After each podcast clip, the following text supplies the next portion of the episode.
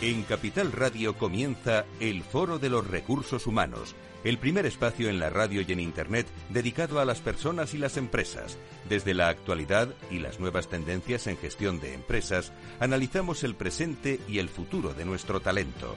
Formación, competencias, comunicación, laboral, empleo, todo sobre los recursos humanos, con las voces protagonistas de los recursos humanos en un entorno directo. Francisco García Cabello, el Foro de los Recursos Humanos, Capital Radio.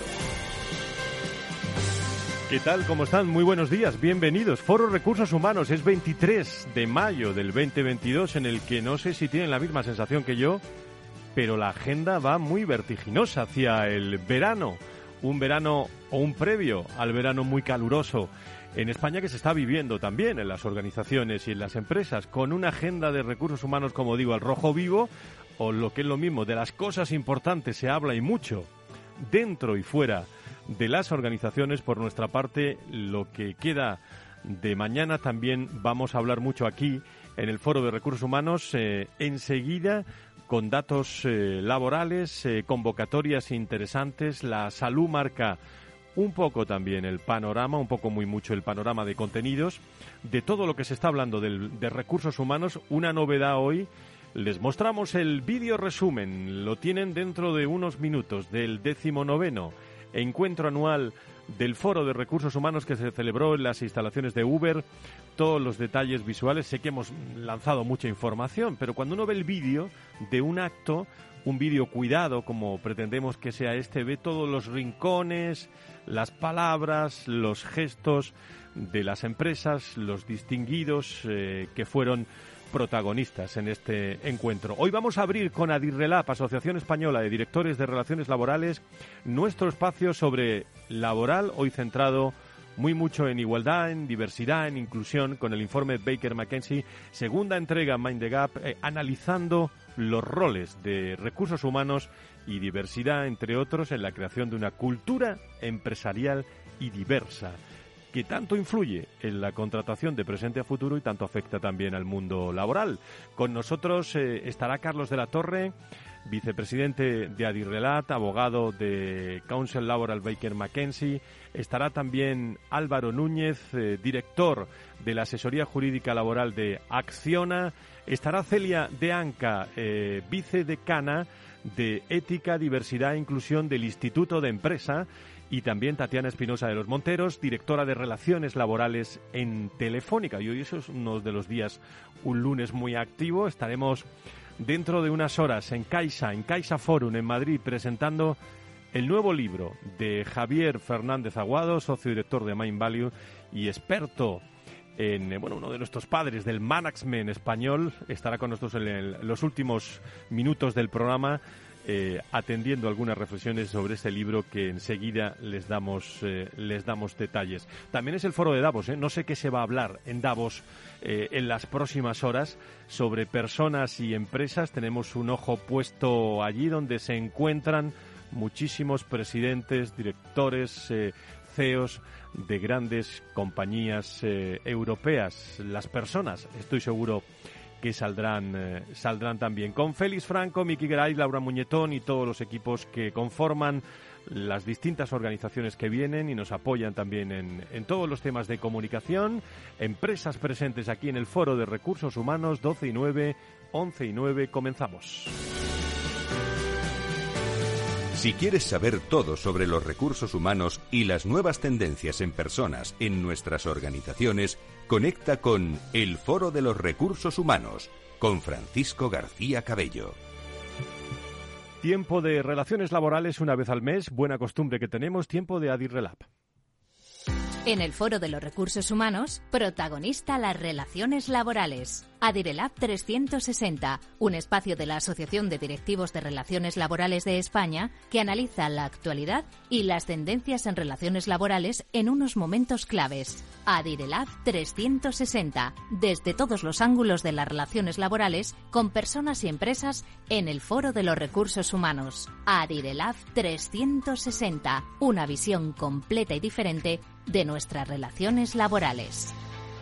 Nunca mejor explicado en esta inserción de la sección un 360. Carlos de la Torre, ¿cómo estás? Muy buenos días, bienvenido. Buenos días, Fran. Muchísimas eh, gracias por estar eh, con nosotros. Eh, bueno, ¿qué novedades tenéis en, en Adirrelab? ¿Qué actualidad digna de ser mencionada y recordar a todos vuestros seguidores, digo, de relaciones laborales y a todos los hombres y mujeres del Foro de Recursos Humanos? Carlos.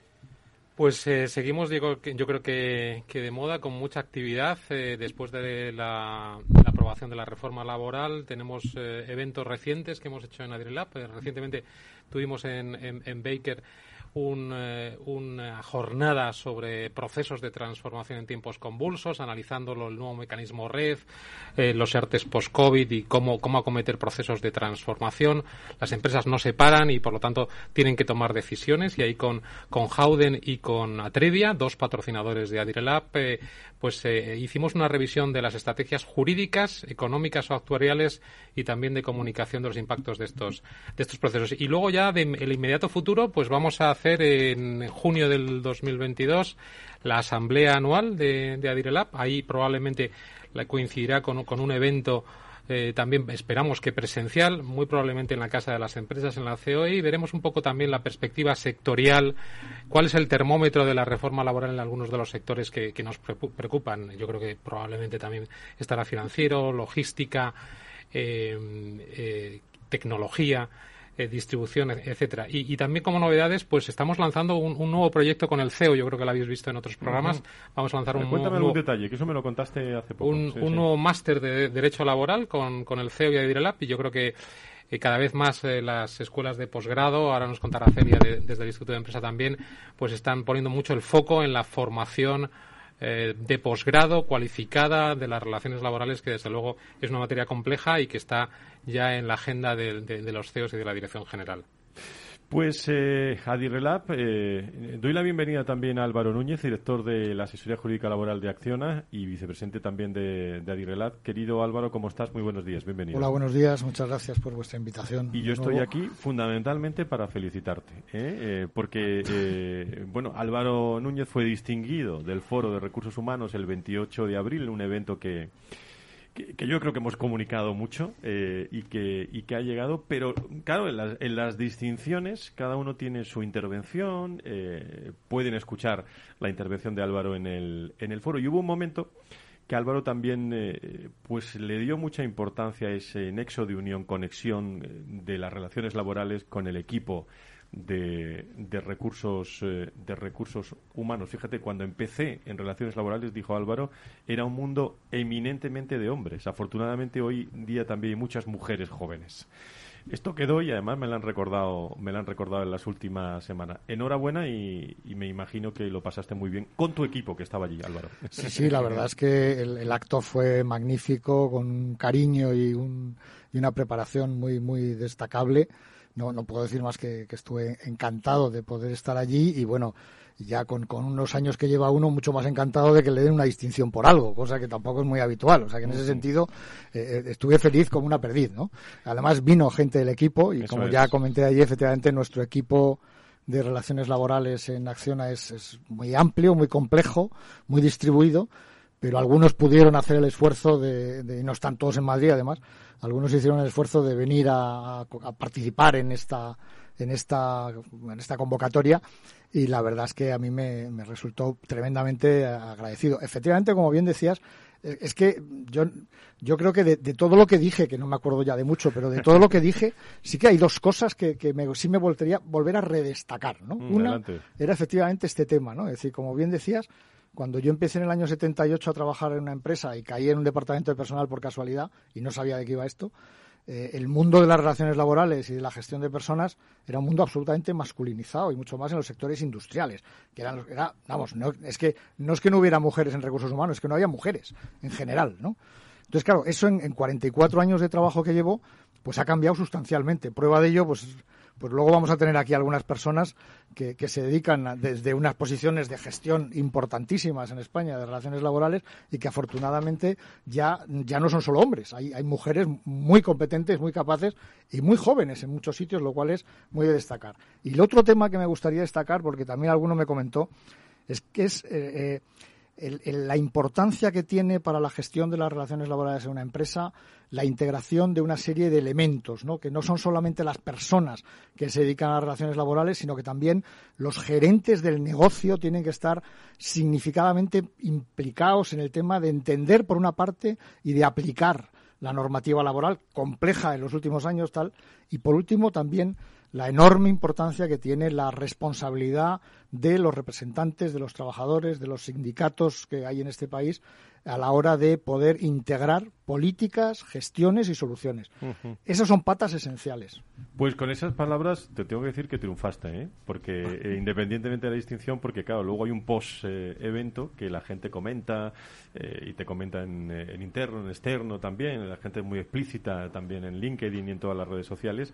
Y para eso hacemos estas cosas también, para destacar que, por otro lado, Carlos, esos temas que acaba de transmitir Álvaro, son los que lleváis mucho en el core de, y en el corazón de, de, Adirrelab durante todo este tiempo, como única asociación de responsables de directores de relaciones laborales. ¿no? Sí, eso es. Yo, creo que, como decía Álvaro, las relaciones laborales al final tienen que estar muy pegadas al negocio y tiene que tener, evidentemente, una palanca eh, relevante con la relación con la representación legal de los trabajadores, con los sindicatos. Por lo tanto, el diálogo yo creo que es un valor esencial para construir las relaciones laborales en el pasado, en el presente y, por supuesto, en el futuro. Por cierto, Álvaro, en, relación con relaciones laborales, ¿qué es lo que te ocupa? Y iba a decir, preocupa más ahora mismo en tu trabajo en, las relaciones laborales en una compañía tan importante como Acciona? Pues mira, digamos que habría dos planos, ¿no? Uno, el del día a día, que nos ocupa y nos preocupa todos los días, todos los días. O sea, en una estructura enorme como la nuestra, don, con 40.000 trabajadores y 90 sociedades operativas en España y muchos pues evidentemente problemas de, gestión de las relaciones laborales y jurídico-laboral tenemos todos los días. O sea que eso, esa preocupación, esa ocupación la tenemos instalada. Hoy mismo tenemos una firma muy importante esta tarde de la incorporación de una sociedad de, de operación y mantenimiento de parques eólicos que se va a incorporar al, al, convenio colectivo de Grupo de Acción a Energía y eso es una integra es casi duplicar la plantilla dentro de ese grupo. Y eso significa bueno un, cambio radical en, un modelo de gestión de, de, lo que es toda la cadena de valor de producción eléctrica dentro del mismo convenio colectivo con un sistema normativo. Nos ha costado unos meses de negociación afortunadamente con unos sindicatos, como decía antes, implicados en la consecución del resultado y esta tarde lo firmamos. Ese es un tema que nos preocupa y nos, más que ya no nos preocupa, nos ocupa. Tenemos que firmar esta tarde, ¿no? Pero preocupa, vamos a ver, nos preocupa y nos ocupa algo que está en la mente de todos, ¿no? Es decir, tenemos en los últimos tres años tenemos una cantidad ingente de normativa laboral que se ha publicado dispersamente con muchísima intencionalidad, no voy a matizar la intencionalidad, pero con muchísima intencionalidad. Y eso nos está obligando a hacer análisis de, de qué y cómo hay que hacer las cosas ahora con este nuevo cambio normativo. Y hay que volver otra vez a convencer a determinadas estructuras de la, de la, de la empresa que cosas que venían haciendo de forma natural a lo largo de los últimos años, pues ya no son naturales ni son posibles. Y que las tenemos que hacer de otra manera. Lo que tenemos que ayudarles a buscar la fórmula de hacerlo, ¿no? De hacerlo bien y cumpliendo la norma, las nuevas normas, con la intencional que tiene, pero con al mismo tiempo consiguiendo que los resultados de la compañía sigan siendo buenos. Y, y ese es el equilibrio que más nos ocupa en este momento, conseguir integrar bien la nueva normativa laboral desde muchas perspectivas, porque ha habido de todo tipo. La reforma laboral última es una parte, pero la nueva normativa de igualdad, de, registros salariales, de registros de jornada. O sea, es que en los últimos tres años hemos tenido muchas cosas encima de la mesa. Integrar todo eso, los nuevos equipos de gestión, pues es lo que realmente más nos ocupa prefiero decir ocupa que preocupa. en positivo siempre. Pues eh, así son las relaciones laborales también de, Acción. Escalo de la Torre, Álvaro Núñez, del equipo de, de Adirrelab. Eh, me gustaría hoy centrar también el debate. Eh, para poder reflexionar y que los que no lo escuchen lo puedan escuchar a través de los podcasts de, de Capital Radio, del Foro de Recursos Humanos, en todo lo que es el mundo de la diversidad, de la igualdad, de la inclusión. Por eso vamos a presentar, yo creo que un informe, las claves de un informe realizado por, por Baker, muy interesante y que lo podrán escuchar aquí en unos segundos. Si quieres saber todo sobre los recursos humanos y las nuevas tendencias en personas en nuestras organizaciones, conecta con El Foro de los Recursos Humanos con Francisco García Cabello. Y a eso de las 12.45, gran tertulia con eh, el Instituto de Empresa, con Telefónica, con Acciona, con eh, hombres y mujeres muy expertos en el mundo de las relaciones laborales. Pero Carlos, eh, háblanos de, de, este informe, que es la segunda entrega de una serie de, informes de Baker que se centran en el papel que cumplen los roles de recursos humanos y diversidad ante la cultura empresarial de nuestras, eh, de nuestras organizaciones. ¿Qué metodología habéis llevado? ¿Se ha seguido y cuáles son las conclusiones de este informe? Eso es, eh, a principios de año hemos entregado el segundo entregable del informe que se llama Bind the Gap. Hemos hecho una encuesta con 900 responsables de eh, compliance, de recursos humanos y de diversidad e inclusión social de empresas globales a lo largo de, varias, de muchas jurisdicciones y, ya tenemos un poco los primeros titulares, las, primeras eh, conclusiones del informe. ¿no? La mayoría de los, de los directivos encuestados creen que, los programas de diversidad e inclusión social eh, son efectivos, y las, pero las empresas todavía están eh, digamos, centradas en una primera fase de sensibilización y de formación. Y ahí, pues, eh, también se van viendo cosas eh, importantes.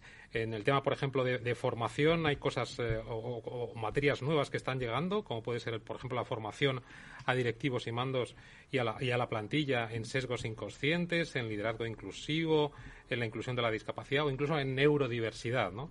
Y luego en políticas, pues las políticas, evidentemente, hay, depende de la maduración de la compañía, pero bueno, eh, la norma en cada jurisdicción aprieta mucho y, hay, normas muy exigentes en materia de, sobre todo, discapacidad y sobre todo de igualdad, transparencia retributiva, registros salariales, etcétera, en países como Alemania, como Reino Unido o incluso como, como España. Y ha, y ha ido también variando un poco la, política, incluyendo, por ejemplo, el tema de la diversidad en las políticas de teletrabajo o de la flexibilidad. En fin, las prioridades son, yo creo que, enormes. Tenemos en las empresas el reto de construir un nuevo arco iris de la diversidad, una diversidad que a veces en las compañías se ha, configurado como un iceberg, la figura de la, del iceberg, la, parte de la diversidad más visible que pueda tener que ver con, la, con, la, con la, el género, la discapacidad eh, o incluso la edad, a, una parte más, más invisible de la, de la diversidad, pero que también es importante, como puede ser, por ejemplo, los, estilos de dirección, los, estilos de pensamiento, eh, etcétera, etcétera. Así que yo creo que, que, es un informe eh, muy, muy interesante y hay todavía nuevos desafíos y, nuevos y nuevos retos en, las compañías, sobre todo vinculados con la, la, falta a veces de consistencia de los datos y, la necesidad de reformular eh, las políticas para construir una, cultura empresarial fuerte en materia de diversidad que, como decía antes Álvaro, también contribuye a la generación de negocio. Quiero presentarles a todos ustedes a Celia de Anca, eh, que a mí me da mucha alegría verla después de muchos años, eh, aunque sé que estaba ahí, sé que estaba ahí en el de empresa. Es actualmente vicedecana de Ética, Diversidad e Inclusión de la IE University, así como su directora del Centro de Diversidad.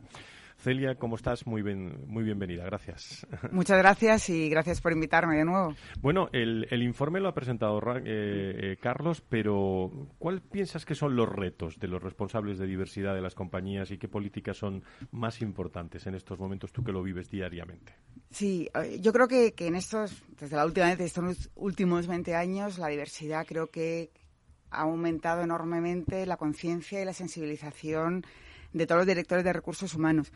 Normalmente en investigación, cuando hablamos de diversidad, hablamos casi de dos movimientos. Uno es el de inclusión. Cuando se habla de diversidad e inclusión es cómo hacer que toda esa diversidad que tenemos sea, se eliminen las barreras de entrada para que pueda las personas realmente ser ellos mismos. Eso es inclusión. Pero luego es importante hablar de pertenencia, que significa una vez que ya han entrado, ¿qué hacemos? ¿Cuál es el contexto para que las ideas y las experiencias de cada uno de nuestros empleados puedan eh, germinar y puedan realmente ayudar a un común mejor. Hay dos elementos. Uno es entrada, digamos, inclusión. Ayudamos a que cada persona entre y pueda dar lo mejor de sí misma. Y otro es cómo hacemos para que ese mejor de sí mismo pueda ayudarnos a un común mejor para la organización. Entonces eso es inclusión y pertenencia, digamos. ¿Pensáis, eh, Carlos, Celia, y ahora haremos una pausa dentro de un minuto y, volvemos, le presentamos también a nuestra invitada también telefónica, va a estar con nosotros hoy y luego nos vamos a tertulia, pero... Eh, no sé, lo tengo en pregunta, pero se puede poner también en afirmación. ¿eh? ¿Por qué las empresas hablan eh, del iceberg de la diversidad. ¿Hay una parte no visible bajo el agua de, todo esto? Sí, a mí me gustaría, bueno, quizá, y, y ahondando en lo que decía Carlos, en esa diversidad y pertenencia, yo creo que hablamos siempre de lo que en mi investigación se llama diversidad demográfica, que es género, que es eh, puede ser una discapacidad, puede ser edad, es todo aquello que no se es dado, lo que hacen las estadísticas.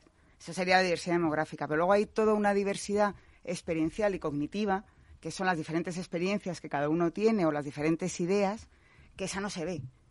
Pero simplemente, claro, si no tenemos la primera, no tenemos la segunda. Entonces, hay que intentar incluir a todo tipo de personas para que, una vez dentro, puedan proporcionar efectivamente sus diferentes experiencias e ideas, tanto en grupos de trabajo como en diferentes labs, challenges, etcétera, para contribuir al mejor. Entonces yo entiendo que esa es la diversidad mm, menos visible. ¿Esto cómo lo veis en Baker, Carlos? Bueno, lo, vemos un poco como dice Celia. Yo creo que la parte no visible de la diversidad también es, potente. Yo creo que al final construir un, DNI de la, de la, diversidad en las empresas es interesante. El DNI eh, sería un acrónimo, que tiene que ver con diversidad, con negocio y con innovación, ¿no? Entonces yo creo que a, partir de ahí pues yo creo que se abren eh, elementos de oportunidad. Y, nosotros desde Baker ayudamos a las compañías a diseñar la estrategia de diversidad, pero sobre todo también las ayudamos a cumplir las normas, porque lo que hay que evitar es, evidentemente, riesgos vinculados con situaciones de discriminación, o contingencias económicas no, deseadas, litigios que puedan afectar a la reputación de las compañías y los temas de discriminación, igualdad y diversidad son muy, muy sensibles, sobre todo en los, grupos de interés de las compañías. Pues son temas claves. Enseguida eh, hacemos una pausa, vamos camino de la tertulia y enseguida le presentamos a nuestra siguiente invitada, Tatiana Espinosa de los Monteros, directora de Relaciones Laborales de Telefónica, que está con nosotros ya. Y enseguida, después de la pausa, entramos eh, con ella para charlar con eh, una de las, bueno, la mayor empresa en nuestro país sobre estos temas. Lo mejor de lo mejor hoy en el Foro de Recursos Humanos.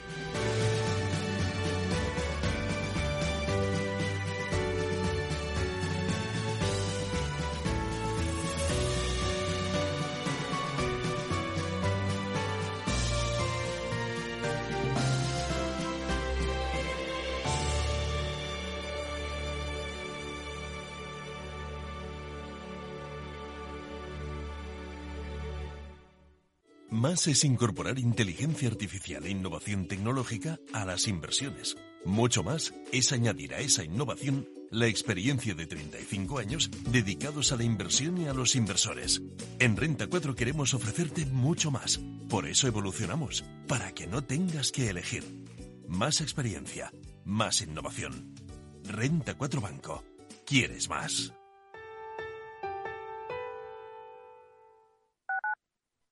Capital Radio Madrid 103.2. Nueva frecuencia, nuevo sonido.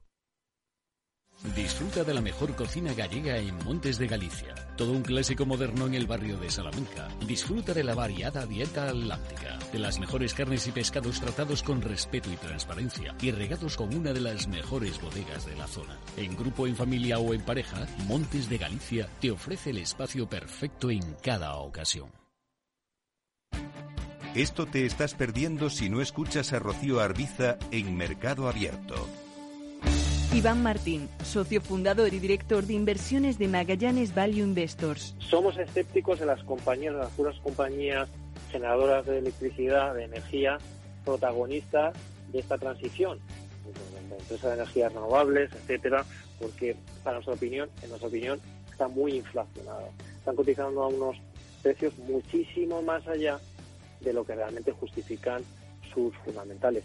Eso no quiere decir que sean malas compañías, quiere decir que están cotizando muy, muy caras unas expectativas muy, muy, muy, muy positivas, que no sé si se darán. Nosotros preferimos estar en el lado más tradicional, precisamente de gas, gas natural, petróleo, ese tipo de energías. Mercado Abierto con Rocío Arbiza.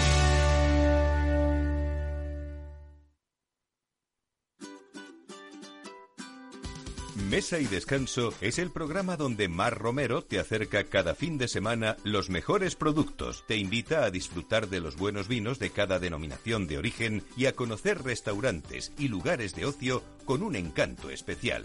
Mesa y Descanso, los domingos a las 13 horas, aquí en Capital Radio. Capital Radio, Madrid, ahora en el 103.2 de la FM.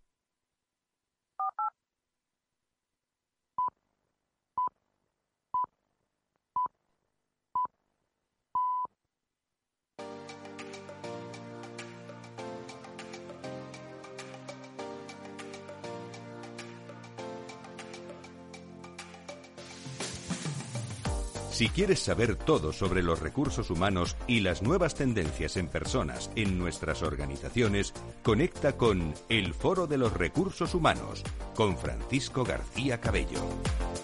Estamos en directo, doce y media, once y media en las Islas Canarias.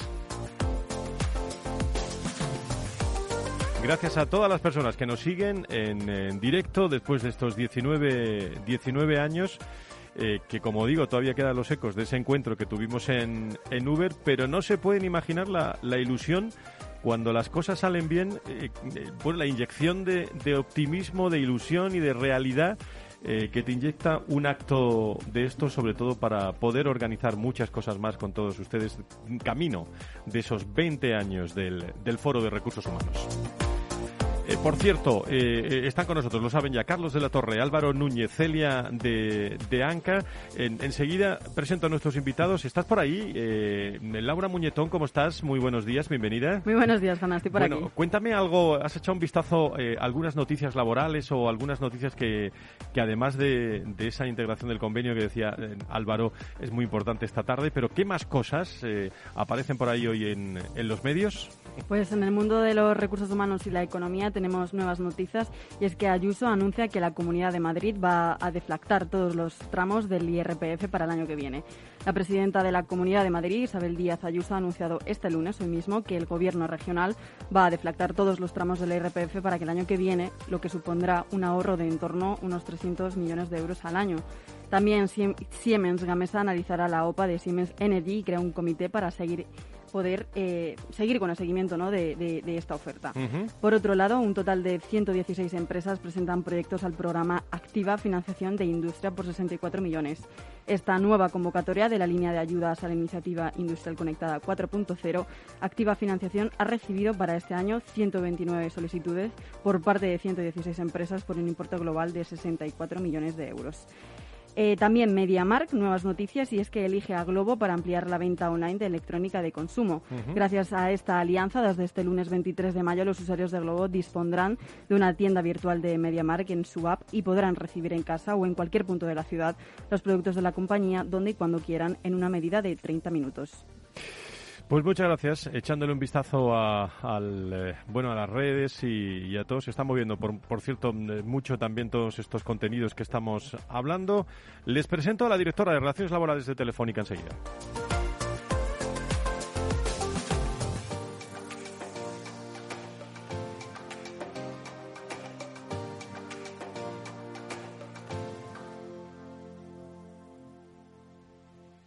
Tatiana Espirosa de los Monteros, ¿cómo estás? Muy buenos días, bienvenida, Tatiana. Hola, Fran, buenos días. Encantada de estar aquí. Muchísimas gracias por estar con nosotros, a la directora de Relaciones Laborales en Telefónica desde hace seis años y, cinco meses aproximadamente, licenciada en Económicas y Empresariales en la Universidad Pontificia de Madrid. Sobre los temas de diversidad e inclusión que estamos hablando, Tatiana, ¿cómo se trabaja en Telefónica desde este punto de vista y cómo lo relacionaría con las relaciones laborales?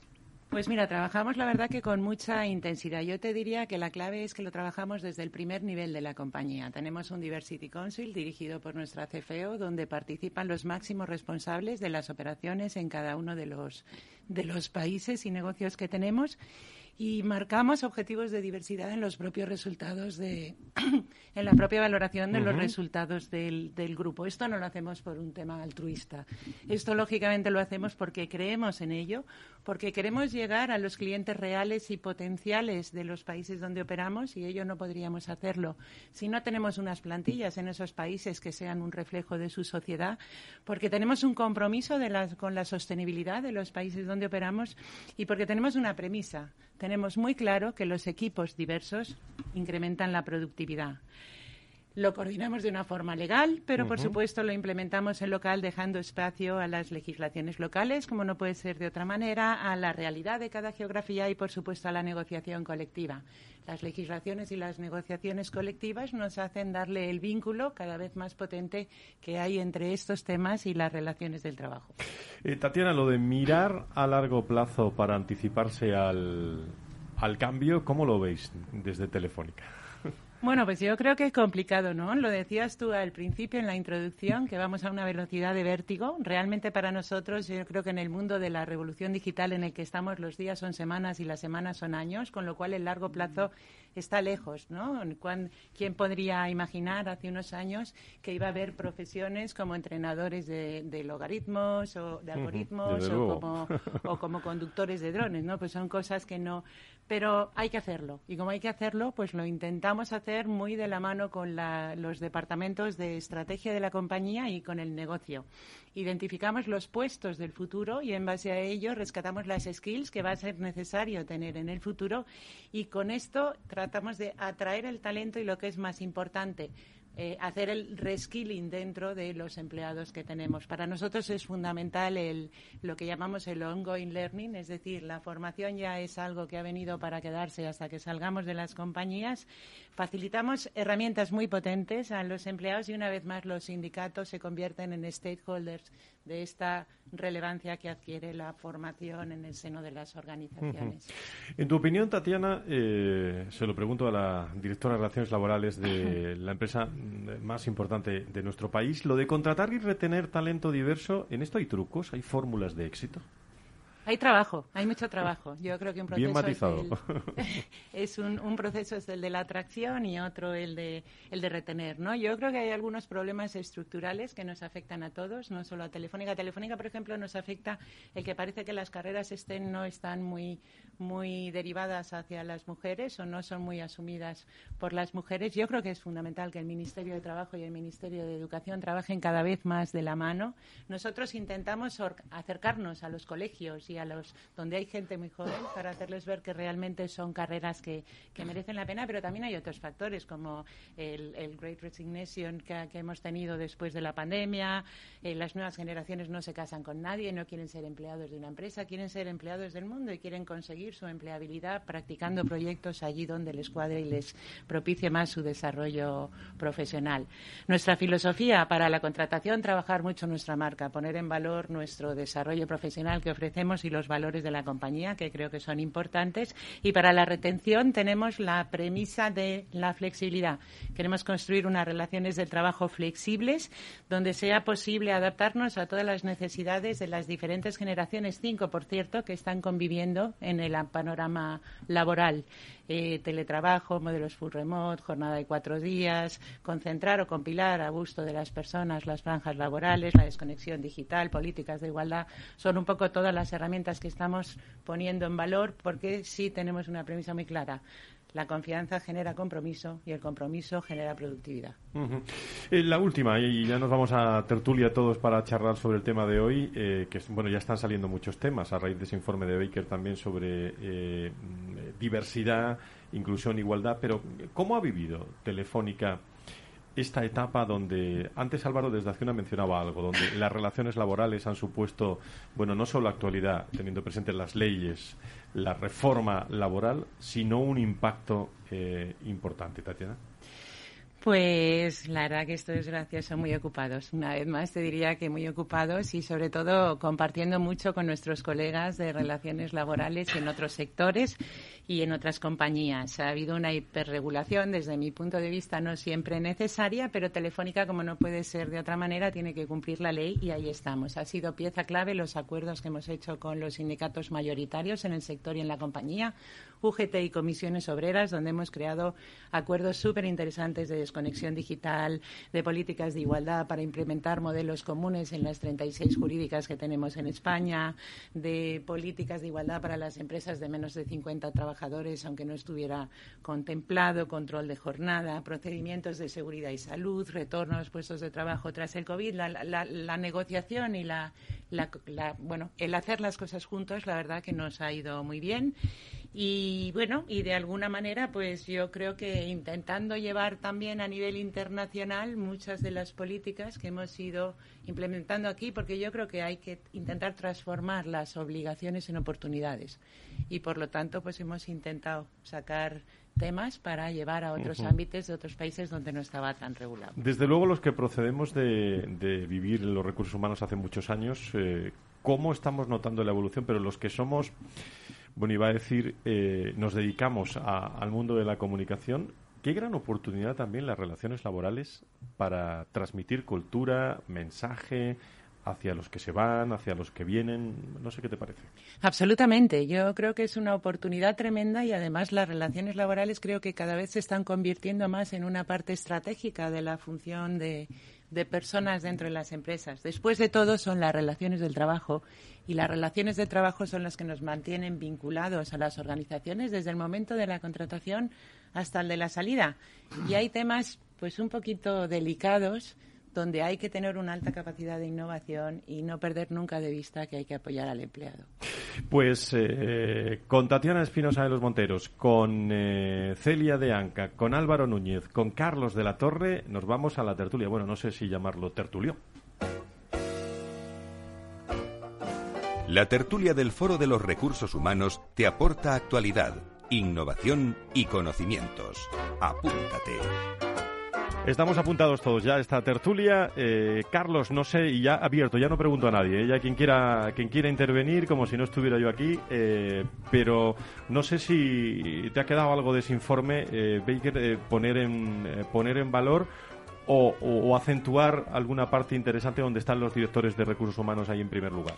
Sí, bueno, yo, creo que quizás el, papel de Baker en el informe es probablemente hacer una escucha activa de lo que está pasando en las empresas, de lo que opinan los directivos, tanto los de compliance como los de diversidad e inclusión, como los de recursos humanos, y a partir de ahí, pues intentar ayudarles, ¿no? Entonces, bueno, hay, hay muchos temas que, que han salido el tema, por ejemplo, de, la, de las nuevas obligaciones, que convertir las nuevas obligaciones en oportunidades, frase que me ha encantado de Tatiana, pues yo creo que ahí, por ejemplo, esto tiene que ver un poco con el futuro de las relaciones laborales y con algo que está viniendo, que es el propósito, el propósito de las relaciones laborales y el propósito de las empresas.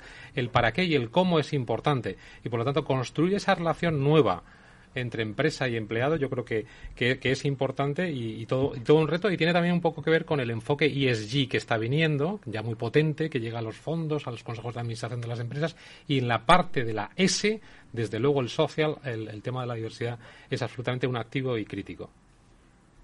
Quizá me gustaría antes, cuando hablabas de los retos, creo que una manera de ver un poco ese futuro es intentar trocear, quizá desde mi derivación investigadora, trocear un poco los problemas. Y yo creo que muchas veces mezclamos cosas que quizás se pueden gestionar mejor separadas. Por ejemplo, tú hablabas de todo el ámbito delicado e importante que puede ser la discriminación, acoso, etcétera, y toda la legislación.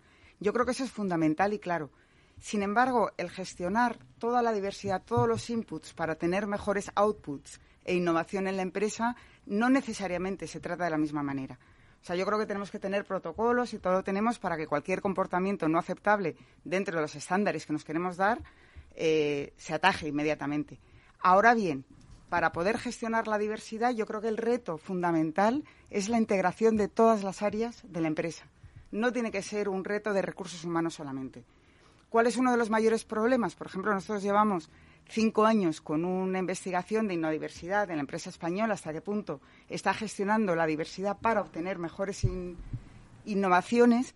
Y uno de los retos mayores es cómo toda la información que tiene recursos humanos enorme sobre la experiencia del empleado, sobre sus capacidades cognitivas, sobre sus viajes, cultura, idiomas, no pasan a la línea.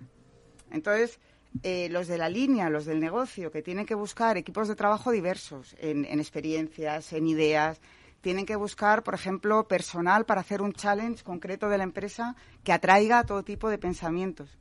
Entonces, ¿hasta qué punto se podría, desde recursos humanos, toda esa ingente información que hay, que fluyera mejor muchas veces dentro de los diferentes departamentos?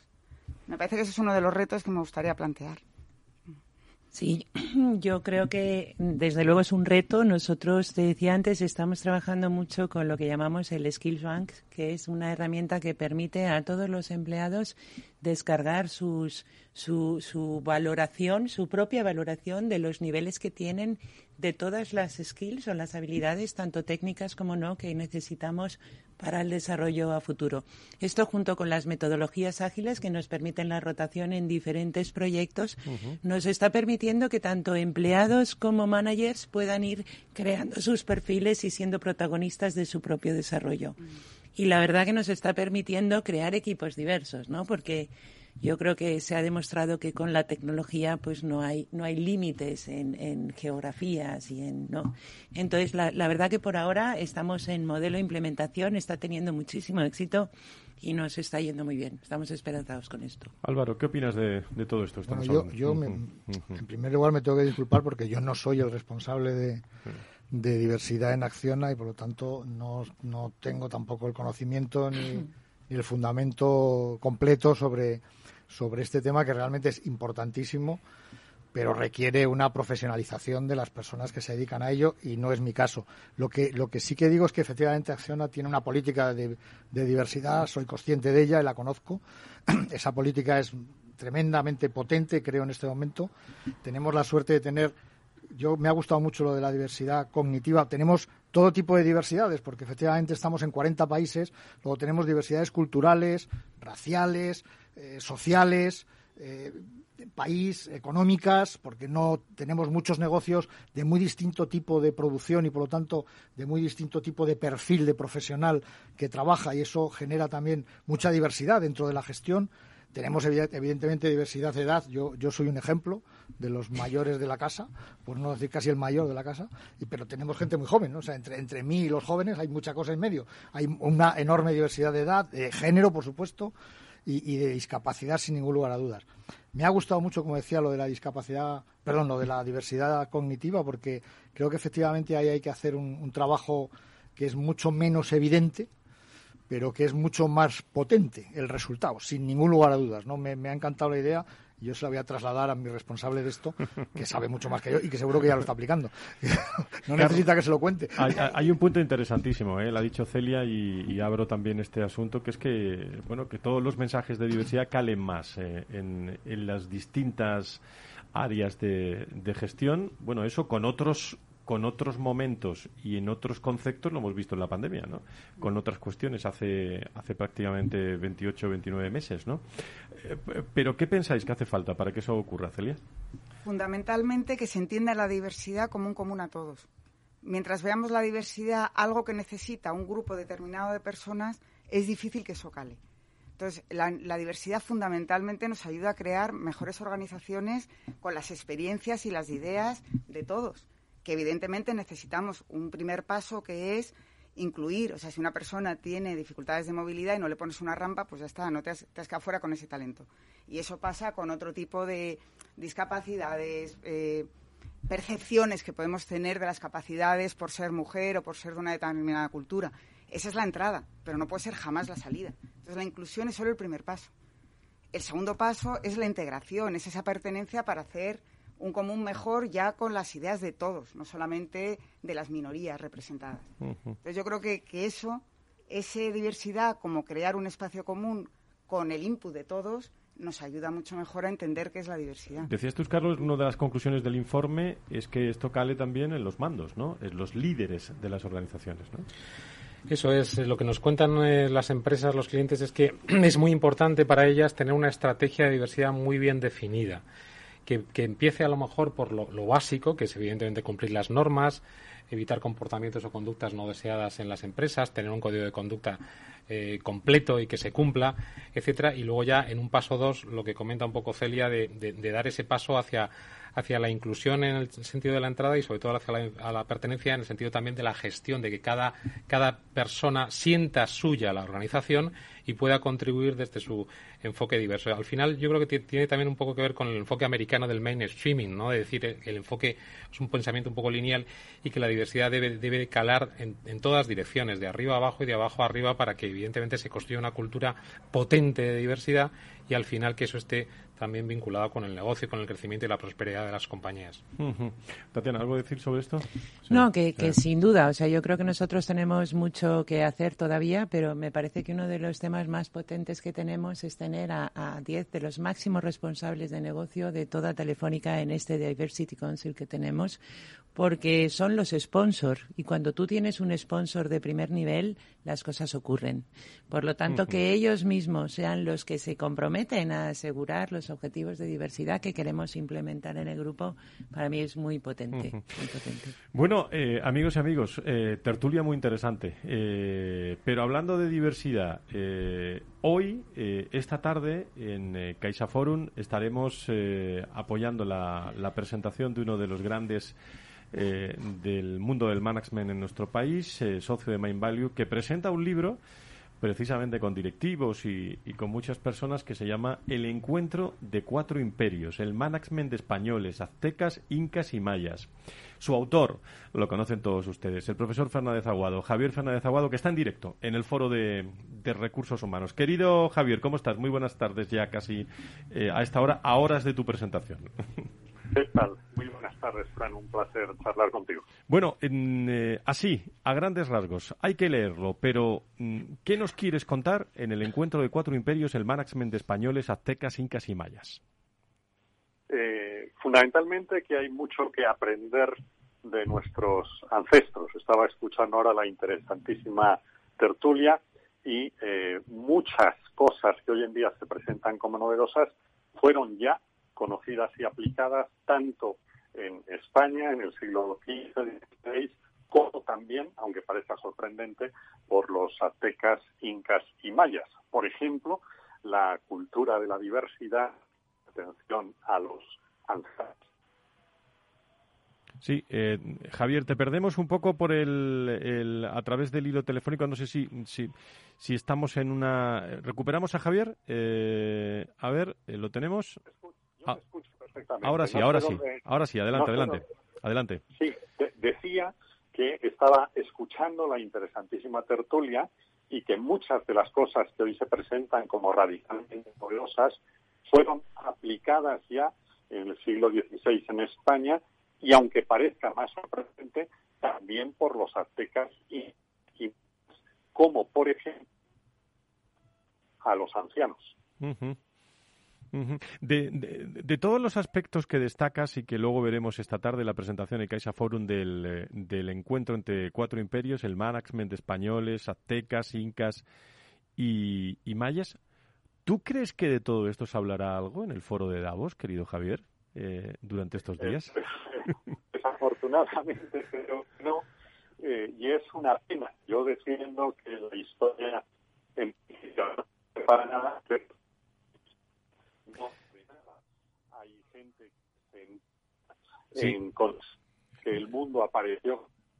No nos llega muy bien la, la comunicación con Javier Fernández eh, Aguado en este, en este momento, pero, pero bueno, vamos a tener la ocasión de, estar con él. El acto tendrá lugar, como digo, en Caixa Forum, en Madrid, a las 19 horas, entrada libre hasta completar aforo.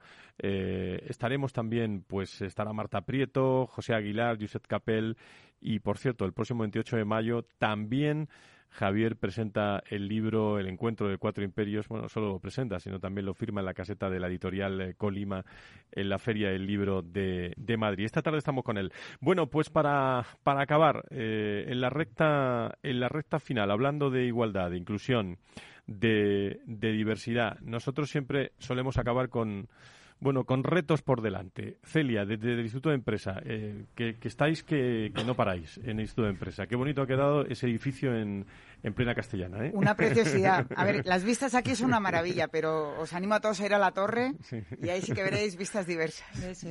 Retos, retos del mundo de la diversidad, en tu opinión. Yo creo que el, mayor reto es eso, cómo hacer de un mundo tan diverso, pero a la vez tan necesario de unión, esa unión que todos necesitamos desde la diversidad. Yo creo que es el, reto humano. Poder ser diferentes y a la vez poder unirnos en algo común. Tatiana. muy, abstracto, pero os lo dejo aterrizar a las empresas. Desde Telefónica, tu, tu reto en este tema. Hombre, mi, mi gran deseo sería normalizar la diversidad el que, el que sea algo normal y real. ¿no? Hay, hay temas que me preocupan mucho, que es que todavía exista gente a estas alturas que, que no se atreve a aflorar una, una discapacidad o algo así. Eh, tenemos que trabajar mucho, pero lo vamos a conseguir. Es necesario para el negocio y para, y para todos los que estamos aquí. Álvaro, eh, desde tu área de relaciones laborales, ¿cómo lo ves? ¿Qué reto ves? Bueno, yo, yo creo que la, eh, la, la diversidad en general es un elemento social. Es decir, la sociedad es diversa. Eh, las empresas deben ser diversas. Y como antes apuntaba un poco Tatiana, y yo lo voy a rematar, las relaciones laborales son las relaciones personales en el mundo laboral. Y al final, la sociedad diversa debe, de ser, debe estar presente en las empresas con la misma diversidad que la sociedad vive. Y ese sería un reto para nosotros. Eh, Carlos, desde Baker y desde Adirrelab, eh, que en estos temas estáis, eh, bueno, solo ocupados, eh, preocupados y al mismo tiempo haciendo, haciendo muchas cosas. Sí, bueno, yo creo desde Baker simplemente nosotros tenemos un, unas políticas globales de diversidad muy, muy potentes, un comité también que llega a todos los lados y jurisdicciones de la, de la firma y yo creo que la, la reflexión final es que yo creo que la diversidad e inclusión eh, las compañías necesitan una estrategia eh, global consistente que además mire muy bien el mapa legal para prevenir litigios y contingencias. Uh -huh. Pues muchas gracias a los cuatro. Tenemos costumbre de acabar con tonos musicales que me ponéis hoy. No sé cómo se nota aquí eh, Dani Martín, una de Dani Martín. Dejar de querer, saber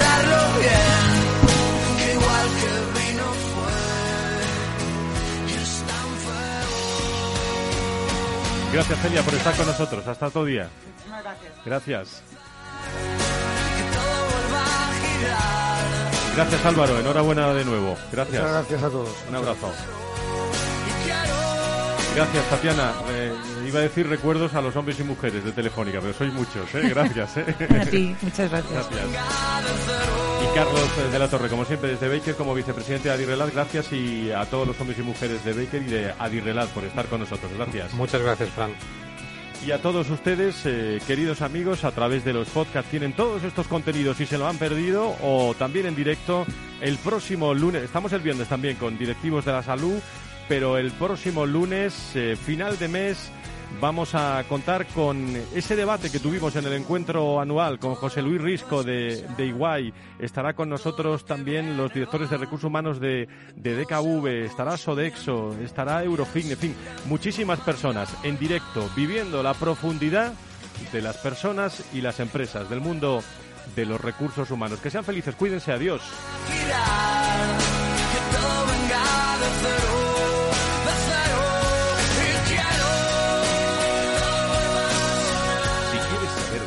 Sobre los recursos humanos y las nuevas tendencias en personas en nuestras organizaciones, conecta con El Foro de los Recursos Humanos con Francisco García Cabello.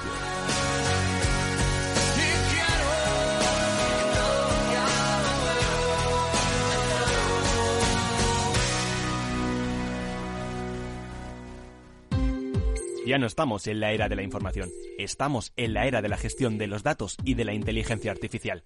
El tratamiento inteligente de estos datos proporciona un valor enorme a las empresas en sus procesos de negocio. En Piper Lab ayudamos a nuestros clientes a tomar decisiones de negocio basadas en datos. Escúchanos todos los lunes en el espacio de Big Data de Capital, la Bolsa y la Vida. Capital Radio Madrid 103.2. Nueva frecuencia, nuevo sonido. Gráficas Naciones. Más de 50 años de experiencia en el sector de las artes gráficas. Apostamos por la última tecnología tanto en impresión offset como en digital y gran formato. Realizamos todo tipo de impresión. Tarjetas de visita, folletos, libros, vinilos, decoración y montaje de stands. Más información en el 91 629 2145 o en gráficasnaciones.es. En tiempos de incertidumbre, nuestra fortaleza es la estabilidad. En Nordea, pensamos que el equilibrio, la fiabilidad y la experiencia importan. Nuestra estrategia Stable Return muestra un sólido comportamiento en el largo plazo para sus inversiones. Invierta en estabilidad. Invierta en tranquilidad. Descubra más en nordea.es.